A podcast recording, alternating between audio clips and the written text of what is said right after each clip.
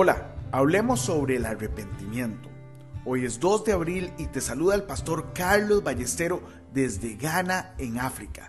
Como todos los días, yo le oro al Señor para que ponga en nosotros un corazón puro y su presencia nunca, nunca se aleje de nosotros. En Proverbios 28:13 leemos, El que encubre sus pecados no prosperará, mas el que los confiesa y se aparta alcanzará misericordia. Hoy te quiero recomendar leer y meditar en Lucas 3 del versículo 1 al 14. Mira, arrepentirse significa dar la vuelta y cambiar. Cuando una persona se ve envuelta en la traición, ¿hay alguna esperanza para ella? Creo que no todos los traidores son profundamente rebeldes. Algunos son inocentes y otros no. Permítanme señalarles que no fue solo Judas quien abandonó a Cristo en sus últimas horas. Todos los discípulos, excepto Juan el Amado, renegaron de Cristo cuando más importaba. Puedes leer Juan 19, 25 y 26.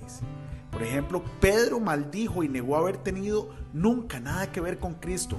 A pesar de ello, el destino de Pedro fue muy diferente al destino de Judas. Creo que la deserción de Pedro no fue de corazón, sino que fue una acción emocional e irracional que puede esperarse de la mayoría de las personas en sus circunstancias. Pero Judas no se arrepintió. La Biblia dice que volvió al sumo sacerdote diciendo que había traicionado sangre inocente en Mateo 27:5. Judas admitió que se había equivocado, pero no volvió sobre sus pasos. Judas nunca cambió, no, no, dio media vuelta ni volvió sobre sus pasos, simplemente admitió que se había equivocado, saltó de la barca y se ahorcó. Él simplemente se excusó. No podía soportar mirar a los rostros de los demás discípulos y admitir ante ellos que se había equivocado. He visto a otros pastores en mi vida admitir uno o dos errores que han cometido principalmente en el área del orgullo, pero eso no equivale a arrepentimiento.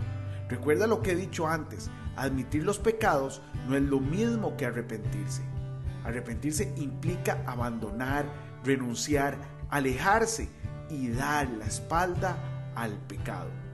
Hoy bendigo tu vida en el nombre de nuestro Señor Jesucristo. Amén y amén.